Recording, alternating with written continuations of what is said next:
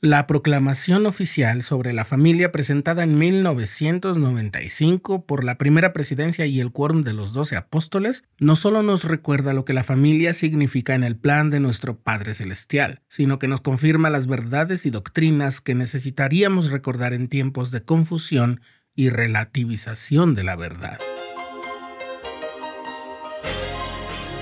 Estás escuchando el programa diario presentado por el canal de los santos de la Iglesia de Jesucristo de los Santos de los Últimos Días.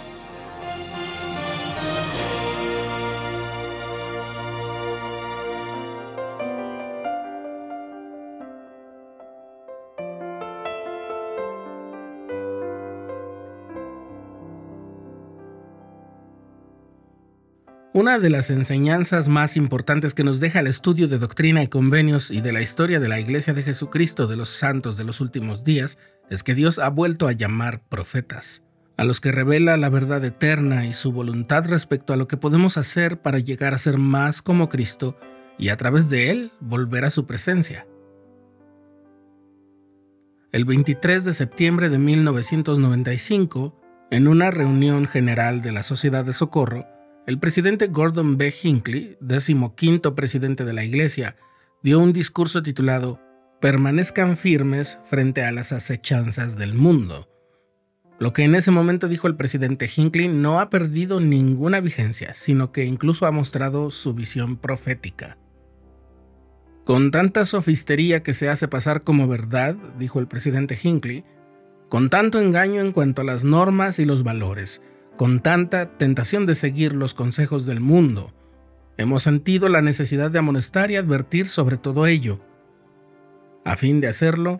nosotros, la primera presidencia y el Consejo de los Doce Apóstoles, presentamos una proclamación a la Iglesia y al mundo en carácter de declaración y confirmación de las normas, doctrinas y prácticas relativas a la familia que los profetas, videntes y reveladores de esta Iglesia han repetido a través de toda su historia. Entonces dio lectura a La familia, una proclamación para el mundo.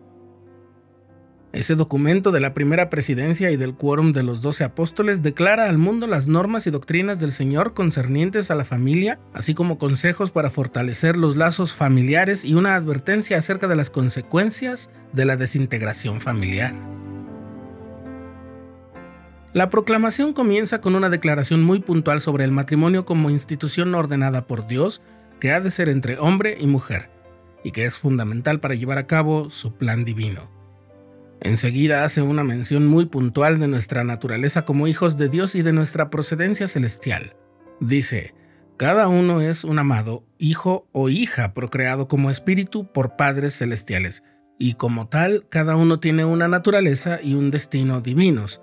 el ser hombre o ser mujer es una característica esencial de la identidad y del propósito premortales, mortales y eternos de la persona. Luego continúa diciendo, en el mundo premortal, hijos e hijas procreados como espíritus conocieron a Dios y lo adoraron como su Padre eterno, y aceptaron su plan por medio del cual sus hijos podrían obtener un cuerpo físico y ganar experiencia terrenal,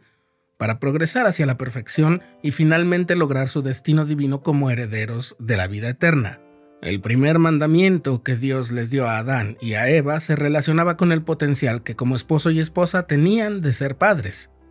Declaramos, dice la proclamación, que el mandamiento de Dios para sus hijos de multiplicarse y henchir la tierra permanece en vigor. Y entonces se explica la ley de castidad en una forma directa y elemental Dios ha mandado que los sagrados poderes de la procreación han de emplearse solo entre el hombre y la mujer legítimamente casados como esposo y esposa. El sexto párrafo de la declaración habla de que la felicidad en la vida familiar tiene mayor probabilidad de lograrse cuando se basa en las enseñanzas del Señor Jesucristo y en principios como el amor, el servicio, el arrepentimiento y el perdón. En el párrafo siguiente se establece que el padre y la madre están obligados a ayudarse uno al otro, como compañeros iguales, en sus responsabilidades familiares, pero también deja claro que cada familia tiene sus propias dificultades y circunstancias particulares, pero eso no impide que todas las familias puedan vivir las enseñanzas de Jesucristo y hallar la felicidad. Los dos últimos párrafos advierten lo que sucederá si no cumplimos con nuestras responsabilidades en familia. Un principio en estos párrafos enseña que el Señor nos hará responsables si no cumplimos nuestros deberes sagrados para con nuestra familia. La desintegración de la familia, dice el documento, traerá sobre las personas, las comunidades y las naciones las calamidades predichas por los profetas antiguos y modernos. Finalmente se nos invita a todos a fortalecer la familia y a mantenerla como la unidad fundamental de la sociedad.